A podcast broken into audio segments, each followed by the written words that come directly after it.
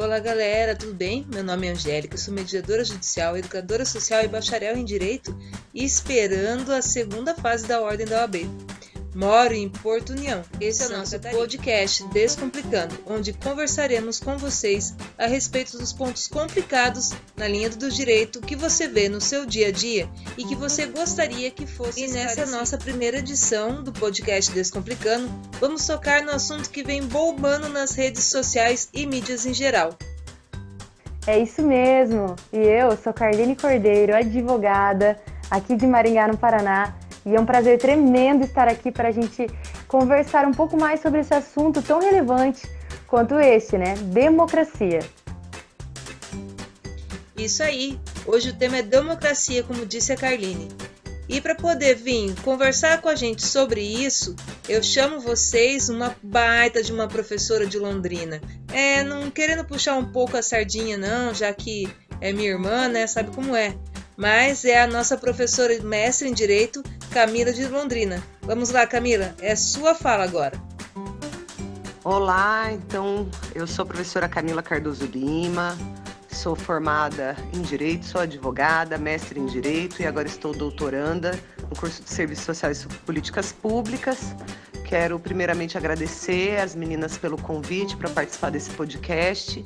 Uma oportunidade muito interessante, primeira vez que eu gravo um podcast, e muito interessante é, falar sempre sobre esse tema que é a democracia. É, então, para a gente dar início, né, pensar na ideia de democracia sempre conectado com o conceito de cidadania, de república, que as coisas não são né, é, conceitos sinônimos, mas são próximos, né? E, e, o ideal é que caminhem juntas. Não necessariamente, mas o ideal é que caminhem juntos. Então, para a gente pensar o que é vivenciar a democracia, o nosso papel enquanto cidadãos, e daí o exercício da cidadania no cotidiano é, ocupa aí, né, o, o, status de categoria dominante dentro dessa sociedade. Né? Então, acho que a, a, grande preocupação, eu acho que atual, né, em relação ao exercício da democracia e da cidadania, é a gente conseguir definir muito bem o que é a coisa pública, né, primeiramente o que é a coisa pública, e qual é o nosso papel enquanto cidadão na tutela e, e na fiscalização da coisa pública, do dinheiro público, do patrimônio público. E quando você fala assim dessa questão da inércia e, e do povo, a nossa inércia assim diante é, das pessoas, dos atuantes assim políticos, é, para mim fica muito claro é, o papel, na verdade, e precisa ser discutido o papel da imprensa, porque daí a gente lida com a espinha dorsal, eu falo da democracia, porque eu, acredito assim, é a minha opinião. Política se discute sim, a gente precisa falar sobre ela, a gente precisa falar sobre democracia, a gente precisa atuar, a gente precisa ver ela nas, nas nossas relações, né? Então, é, muitas, muitas vezes a gente apoia a nossa opinião no que é reproduzido pela imprensa, no que é mostrado, é, a gente se baseia em outras opiniões, a gente é, se adapta a movimentos por causa de opiniões formadas por outras pessoas, formadas né, por uma empresa em si. E eu acho que isso precisa ser pensado de uma forma diferente. Sim, eu concordo. Eu, eu, entendo assim que a informação ela é essencial para o exercício da cidadania. Você só pode reivindicar, criticar, se manifestar a partir do momento que você tem acesso à informação. Né? O problema é que a gente está vivendo num, num momento muito polarizado né, muito polarizado, onde se construiu aí uma mídia de esquerda, uma mídia de direita e, e, e, as fake news, né, que vão alimentando aí os interesses de cada um e, e daí vai ficando cada vez mais difícil da gente formar um tomar um partido, né, for, formar uma uhum. opinião adequada é, quando a gente não sabe ao certo o que é real, o que não é, o que é verdade, até é mentira, mesmo né? Então, construir isso... a nossa até mesmo construir a nossa opinião sobre o que é democracia baseado na, no que é visto, né, baseado na imprensa, né? Sim, então acho assim que o combate às fake news ele se torna extremamente importante. Se a gente pensar que a gente teve o último pleito eleitoral decidido por meio de fake news, isso é muito grave, porque isso compromete de maneira é, é, assim, indubitável a escolha das pessoas né, na, na, no processo eleitoral. Então, é muito grave esse, essa disseminação de fake news, principalmente em período pré-eleitoral, né, ou como aconteceu com a gente em 2018. Mas as informações, elas são essenciais, e daí eu acho que a imprensa ela tem, tem um papel muito importante né, e deve ter um papel de bastante responsabilidade. Né, é, direito à informação, né, é, principalmente no que tange às questões públicas, é direito constitucionalmente previsto, garantido né, para todos os cidadãos. É, então a gente não tem como exercer cidadania se a gente não tivesse essa informação. E essas informações elas precisam é, ser verídicas, né? Ser verdadeiras, ser verídicas, para que a gente possa ir se posicionar, se manifestar. Né? Então, acho que o que a gente está vivendo hoje é um momento de polarização política muito grande. Né? Quando você coloca, Carline, que ah, política se discute. Claro que se discute. Política é discussão. Imagina, se a gente está falando de política, coisa da polis, como você não vai discutir isso? Como você vai deixar isso na mão dos poderosos, na mão dos governantes, sem diálogo com a comunidade, com a sociedade? Isso não existe.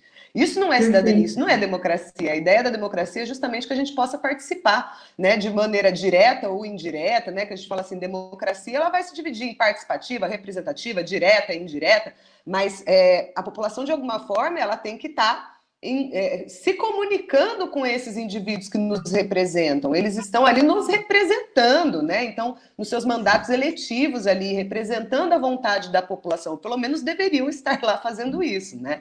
É, uma vez que a gente não tem mais condição de participar das decisões públicas de maneira direta, como a gente fala lá na Grécia Antiga, a coisa é. de ágora, a gente não tem mais essa possibilidade, né? Por, por questões é, de, de, de, própria de dimensão mesmo, né? De, de população e tudo mais. Então a gente exerce uma democracia representativa, mas dentro dessa ideia, né, de que a gente espera que aqueles indivíduos que estão ali nos representando estejam atuando em é, compatibilidade com aquilo que é do, do nosso interesse. É a mesma coisa de eu ter uma empresa, contratar um gerente e chega lá ele faz o que ele quer e não aquilo que que eu entendo adequado para a minha empresa. Isso não tem lógica, né? Então é mais ou menos no mesmo sentido. Os governantes estão lá, estão eleitos, estão eleitos pela maioria. Né? Então, quando a gente fala assim, democracia é a vontade da maioria, não é a vontade da maioria. Né? O critério da maioria é um critério que foi desenvolvido porque não tem outro jeito. Né? É, mas a democracia, ela é a ideia de se oferecer poder ao povo e esse povo participar das decisões, né, e poder ter voz, né, atuante das decisões da coisa pública por meio dos representantes eleitos. E não existe outro sistema eficiente que não seja o sistema da maioria. Mas isso não significa que a vontade da maioria possa desprezar os direitos da minoria, das minorias, por exemplo. Então, hoje, quando a gente vê as pessoas indo às ruas, fazendo manifestações antidemocráticas para pedir fechamento de STF, de Congresso Nacional, pedindo a volta de ditadura militar, então, peraí, então você não está pleiteando direitos para todos, você está pleiteando direitos para uma categoria da população na qual você entende que você faz parte. Né? Que é a ideia do cidadão de bem. Não, os cidadãos de bem terão direito. Ah, quem vai dizer quem são os cidadãos de bem? Então, quer dizer, você quer excluir toda uma minoria que pensa diferente de você, né? O que não se enquadra dentro de um conceito de cidadão de bem, e daí é, para esses é a paulada, né? E para o resto, então isso não é democracia, né? Isso é despótico, é opressão de minorias e essas minorias que historicamente são oprimidas, historicamente. Né? Então eu acho que é, a ideia, até assisti uma palestra do professor Luiz, do ministro Luiz Edson Fachin, e ele falava, ele falava, a gente não pode permitir que, que é, se utilize a liberdade de expressão para cercear a liberdade de expressão. Isso não é inteligente, né? Então eu vou às ruas usar o meu, o meu direito de me manifestar democraticamente, de me exprimir, de me reunir, para pedir o retorno de um sistema ditatorial que não vai permitir que eu me manifeste, que eu exerça mais a minha liberdade. Então, quer dizer, isso não, não tem razão de ser, isso não tem lógica, né? Tem lógica. Então, eu acho que a gente a gente vive num cenário confuso, né, em termos de participação na, na, nas questões políticas. E isso não é de agora, né? A gente falar que a gente faz a crítica agora, porque é o momento que a gente está vivenciando, mas isso é um processo que começa lá em 2013 e vem se construindo e culmina né, na, no último pleito eleitoral em 2018 e agora nas manifestações recentes que a gente viu acontecerem durante a pandemia, né? Não é bem isso que a gente estava sentando e conversando, né, a respeito de até que ponto um direito vai, né, um direito que você pede para ser exercido. Se um direito ele anula o, o direito de outrem, né, é, é, chega é onde está o limite, né? A relação da liberdade de expressão, de se, de se manifestar, até que ponto eu posso fazer isso? E até mesmo em relação à própria mídia, quando ela traz algumas informações ou inverdades ou informações unilaterais, para que tenham controvérsias, às vezes, né, é, partidárias. Isso acontece muito, né? É, às vezes você acaba exagerando dentro do seu direito de expressão e esquecendo que você está ferindo o direito do outro. Né, até uma liberdade de não, é, de, não, de não ter sua vida compartilhada ou sua, vi, sua vida sendo vista né, pela fala da democracia. Né? A democracia tem que ser algo que garanta o direito de todos, tanto suas minorias como suas maiorias, e que as pessoas possam ter voz e querer fazer as coisas. É, isso é muito forte do que a gente vê hoje, essa relação da democracia, o que ela é, eu posso fazer o que eu quiser, eu posso utilizar dela para o bem entender, posso esquecer que o outro tem um direito também, e que direito não pode anular direito, né? Isso é muito importante, esse o direito não pode anular direito, isso é uma fala que a gente sempre faz. E uma coisa que eu estava pensando e conversando com as meninas também, igual você falou da Grécia Antiga, né? A Grécia Antiga, que era a democracia direta, na realidade, na época, se a gente for pensar hoje, historicamente, ela não era uma democracia direta, né? Ela era uma, vamos pensar que ela era uma democracia representativa, né? Porque tinha o quê? Homens brancos, né, que detinham poder, que resolviam por todos. Se a gente for analisar, a gente brinca, como todo mundo, como eu, todo mundo passou por esse mesmo ensinamento, né? Que a Grécia antiga trazia a relação de democracia, da democracia direta, que as pessoas sentavam, conversavam a respeito, decidiam o melhor para si, mas na realidade as minorias ficavam por baixo, mulheres eram desconsideradas, crianças, aquele que não era cidadão grego. Então, era muita gente de fora que não conseguia participar. Então a gente estudou muita coisa, muita fala, que se a gente for pôr hoje no contexto histórico, cai por terra. E, e daí a gente começa a se perceber no que, o que realmente é democracia. E daí eu começo a fazer, igual você comentou, começo a deixar sempre na representatividade. Aí tudo as pessoas me representam, representam a minha fala. E eu acabo deixando de discutir nos pequenos meios né? Reuniões de escolas, onde os estudantes se reúnem para ver o melhor para dentro da sua escola, reunião de pais e mestres, reunião de conselhos, reunião de condomínios, tudo isso, querendo ou não, é uma forma de democracia direta, onde nós estamos conversando e resolvendo a melhor forma, e daí levando para uma pessoa acima esse conceito que a gente decidiu. Então, eu acredito que a gente acaba se perdendo, na realidade, quais são os nossos direitos dentro da democracia. Né? Muitos não sabem dentro da Constituição quais são os meios que ele tem para exercer essa democracia, que vai ser representativa porque não pode ir, né, o pessoal todo lá, né, conversar, mas que de uma forma essas pessoas se reúnem e levam esses assuntos para os seus representantes. Né? E isso que é o bacana da Constituição. E aquele que a gente sempre fala também, a nossa Constituição e os nossos conceitos de democracia são muito novos.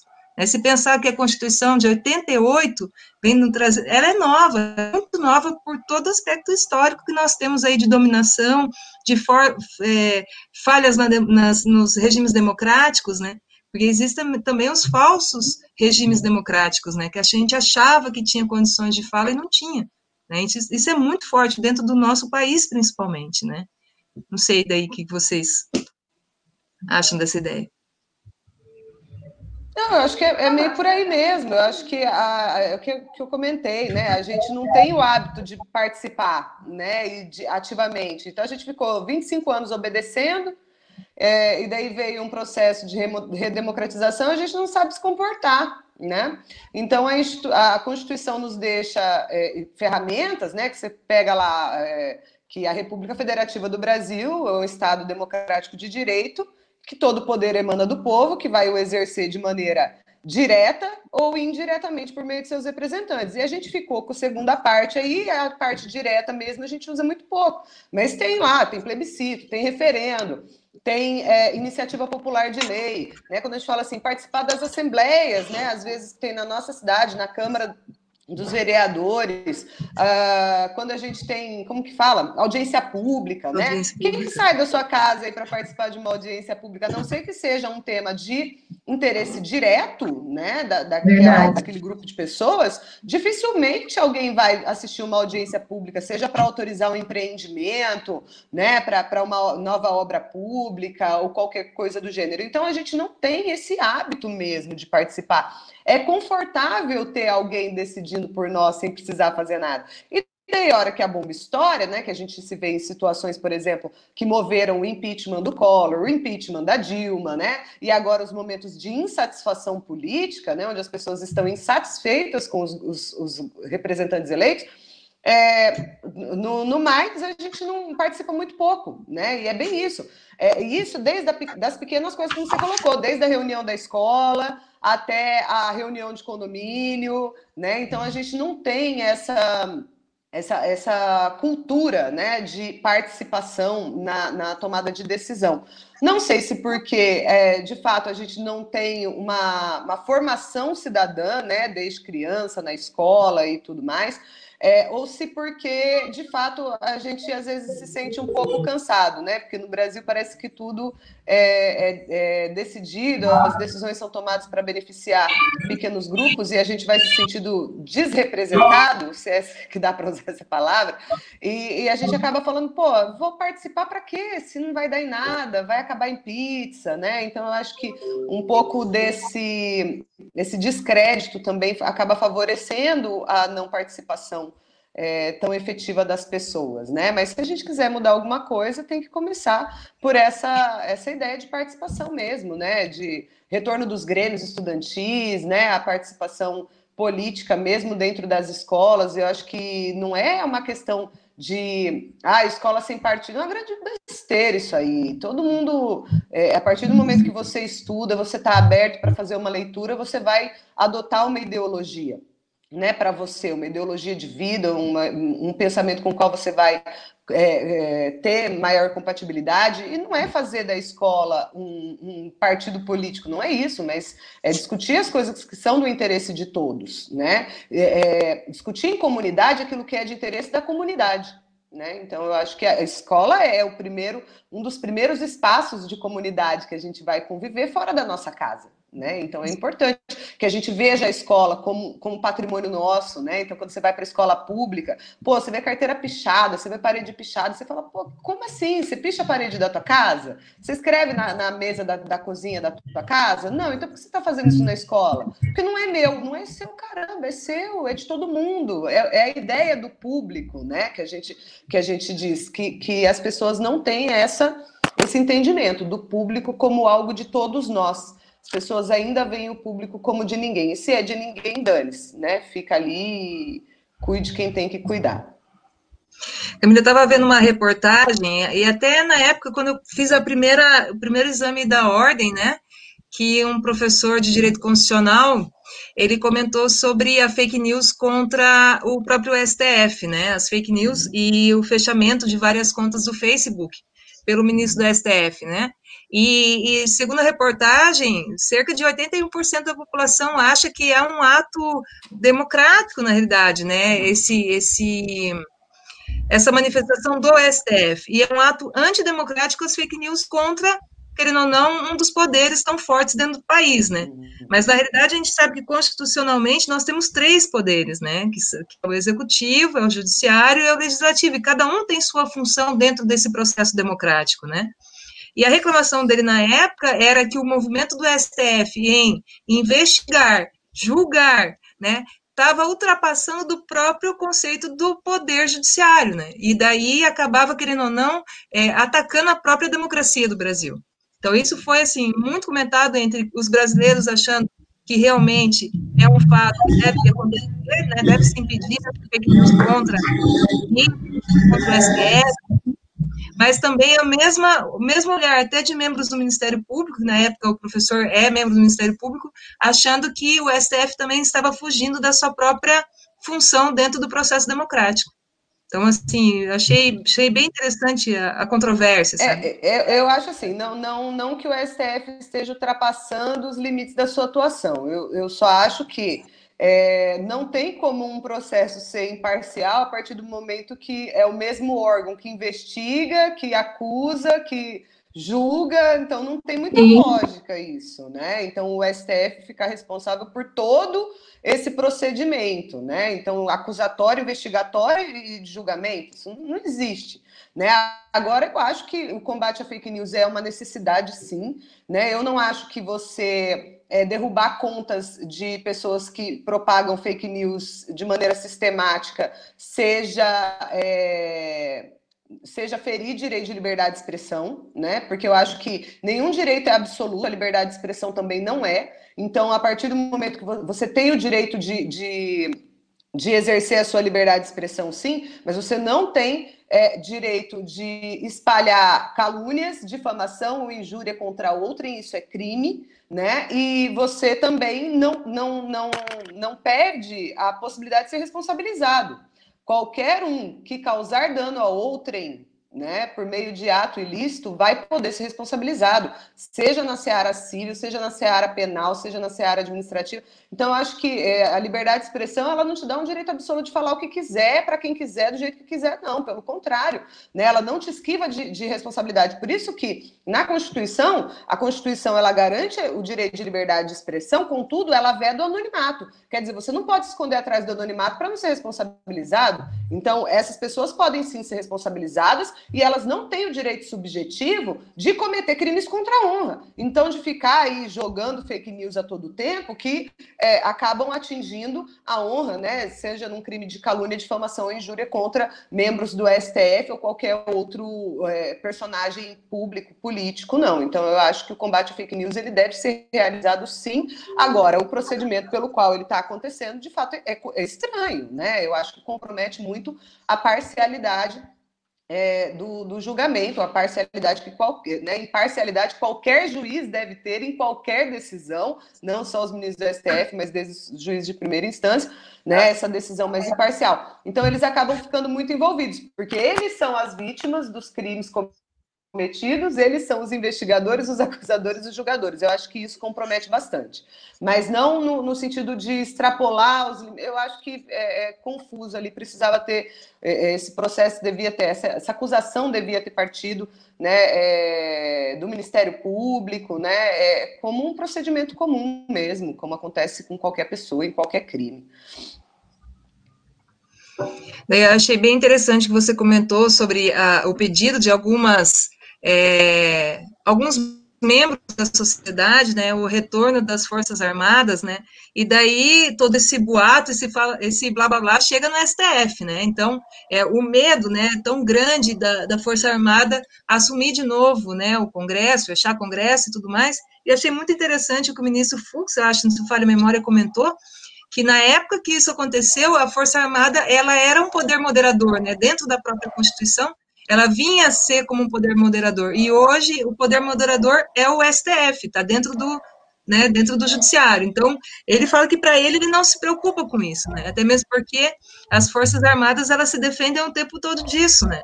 Desse, desse, dela estar a favor do povo, a favor da nação, mas que ela já, ela não pretende mais fazer isso, né? E, e estudando. É, mas, mas, na verdade, assim, as Forças Armadas elas estão a serviço de qualquer um dos três poderes, né? A previsão dela ali dentro da Constituição é que ela não se submete só ao poder executivo, ela está a serviço de qualquer um dos três poderes que a demande, né? Justamente para garantir a ordem, a democracia, a existência e atuação desses três poderes, justamente para que a gente não tenha que viver uma nova realidade de um fechamento de Congresso, por exemplo. Né? Então, ela está a exercício de qualquer um dos três poderes, e não só da, do poder executivo ou do judiciário do legislativo. Agora, as coisas irem parar no, no, STF é aquele processo de judicialização da vida mesmo que a gente vai viver depois de 1988. Tudo se, tudo se torna matéria constitucional, porque a nossa Constituição é super prolixa, e a partir disso tudo é pleiteável no STF. Então, tudo acaba chegando no STF. Então, a gente tem um processo de judicialização é, da vida mesmo, de tudo. Né? É, então a gente não consegue resolver. Deveria, né? Algumas respostas deveriam vir por meio do parlamento, né? Que é o poder é, competente ali para legislar, criar as normas, criar as leis e tudo mais um processo democrático, onde estão os representantes do povo, os representantes do Estado, né, e tudo mais. É, mas quando esses caras não fazem, né, e ficam inertes, a população tem que pleitear, e vai pleitear onde? Vai pleitear no judiciário. E daí o judiciário acaba decidindo é, coisas que o Poder Legislativo muitas vezes não quer se envolver, né? Então acaba deixando isso para o judiciário, é confortável para eles também, né? E assim vai, assim a vida segue. É, querendo ou não, a gente está mudando a nossa forma representativa, né? Antes no legislativo, como o legislativo não está resolvendo, não está respondendo rapidamente, né? Trazendo as respostas que a gente quer, acompanhando o movimento social mesmo, a gente acaba determinando essa representação para o judiciário. E, e, eu vejo assim no cotidiano, por exemplo, que ele não só o STF, como você falou, está indo para juiz normal aqui na instância estadual, né, dentro das comarcas, então eu não consegui, não conversei com as partes ainda, não resolvi meu problema, judicializa tudo porque ele vai resolver por mim. E no fim, acabou diminuindo mais a conversa que nós teríamos que ter entre nós, né, dentro de família, dentro da escola, dentro da comunidade. Então, a gente está utilizando outros representantes que agora falam que vão resolver para nós muito mais rápido do que o próprio legislativo, né. Então, é essa percepção que eu tenho, às vezes, no nosso cotidiano né? Dentro até dentro da comarca, como isso acontece bem forte, né? É, e é, é um processo, eu acho que é normal, né? Se ele é adequado, eu não sei, mas é um processo normal é, que não se resume ao Brasil, eu acho que isso é mundial, né? Esse fenômeno da judicialização é mundial. É, depois da Segunda Guerra Mundial, as, as constituições todas é, modernas elas vão trazer ampla gama de previsão de direitos, né? Então isso é um processo que é um fenômeno, né? Acontece no mundo todo e aqui acaba ficando muito marcado, principalmente aí nos últimos anos, né? Que a gente tem visto de fato o STF bastante ativo, né? Bastante atuante. Mas eu entendo que é um processo normal, não vejo nada de demais, não. Eu acho que o problema maior é quando a gente tem um ativismo mesmo judicial, quando a gente tem ali o STF ultrapassando é, o seu espaço né, de atuação, ou invadindo ali de alguma forma o espaço que deveria é, ficar ali a cargo do, do, legislativo mesmo, né, que é o poder competente, muitas vezes, para elaborar uma norma ou alterar uma norma, né? Então, eu acho só que nesse âmbito de extrapolar o exercício da sua atividade, mas o processo de judicialização eu entendo que é normal. Não, não, vejo problema. Eu preciso me despedir de vocês, porque eu tenho que entrar em aula aqui. Não, só tenho, só tenho a agradecer o bate-papo. A gente estava aí conversando há semanas para poder iniciar essa conversa, né? Iniciar o primeiro é, podcast do Descomplicando, e a gente falou assim, por que não sobre democracia, né? Se é o assunto badalado aí, o pessoal comenta o tempo todo, as pessoas estão saindo na rua, então está tendo movimentos aí anti-democracia, né, pedindo para que seja exercido o poder de democracia, etc., e trazendo assuntos polêmicos, né? Que é sempre bom estar tá conversando, né? E daí, sim, sim, uma, coisa, uma coisa bem legal que eu fiquei pensando foi quando a gente fala de democracia, por que, que a gente não vai jogar também dentro do jurídico aqui na nossa realidade, e daí eu vou falar para a Carline se despedir de você também, e eu já trago o próximo assunto do nosso podcast da semana que vem já, tá? Espero. Camila, que aula! Obrigada, muito, ó, obrigada por ter aceito o convite. É um tema assim de extrema importância, a gente precisa falar sobre isso sim, e eu tenho certeza que você agregou demais aqui no nosso podcast. Muito obrigada. Gente, eu que agradeço super o convite, adorei participar. Pena aí que teve que ser correndão, né? Vou ter que abandonar vocês. Espero que a gente tenha outras oportunidades para debater outros temas e daí com um pouco mais de tempo, um pouco mais de tranquilidade, viu? Mas obrigada de coração, fiquem com Deus. Obrigadão. Até. Então é isso aí, pessoal. Por hoje é só. Valeu aqui a nossa fala, essa conversa com a Carline, com a Camila, né? E daí eu espero que vocês fiquem ligados no próximo podcast Descomplicando. E daí, Carline, sabe o que eu vou trazer? A Camila me trouxe uma ideia bem bacana, falando sobre democracia ah. no meio jurídico. Você sabe sobre é, as resoluções de conflito que está sendo usado dentro do judiciário agora? Ó, oh, preciso saber mais.